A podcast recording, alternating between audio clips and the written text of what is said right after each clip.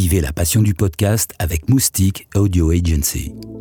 Paris Podcast Festival à la gaieté lyrique. Bonjour et bienvenue dans les coulisses du Paris Podcast Festival. Beaucoup de monde pour cette deuxième édition, mais nous avons réussi à nous frayer un chemin pour partir à la rencontre de Delphine Chorenslup. Elle est responsable de l'innovation digitale chez Guerlain, une marque de luxe qui très tôt a choisi le format auditif pour parler de l'olfactif. Mais alors, pourquoi avoir choisi les podcasts pour mettre en avant votre marque Paris Podcast Festival, écoutez, vous verrez mieux. L'aventure podcast, elle commence surtout par une aventure euh, qui est de réfléchir au nouveau, euh, de comment on peut communiquer différemment autour du parfum.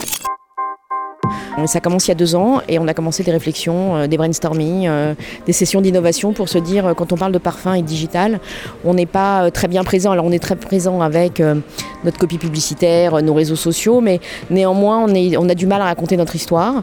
Et puis dans ces sessions de création, au fur et à mesure, on s'est dit mais finalement pourquoi c'est compliqué pour le parfum? Parce qu'on est sur des plateformes très visuelles. Le parfum c'est pas très visuel.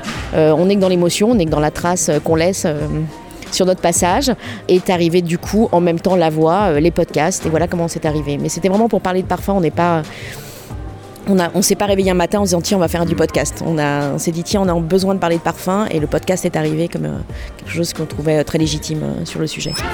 Alors Delphine, hein, vous n'êtes pas les seuls, c'est de plus en plus fréquent. Les marques de luxe adorent se draper d'une identité sonore avec les podcasts, car une image ça peut donc aussi être une voix.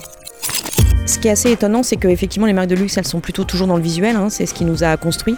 C'est toujours le cas. Hein, c'est des marques, euh, j'allais dire, très orientées sur des directions artistiques, hein, sur du visuel très fort. Mais néanmoins, c'est des marques patrimoniales, c'est des marques à histoire. Garlin, on a 190 ans d'histoire. Euh, et donc, on ne pourrait pas demain euh, raconter nos 190 ans d'histoire en vidéo. Alors, ce serait très très long. Et du coup, je pense que les marques de luxe se disent qu'elles ont tellement de, à la fois de patrimoine, d'histoire, de savoir-faire, d'expertise à raconter.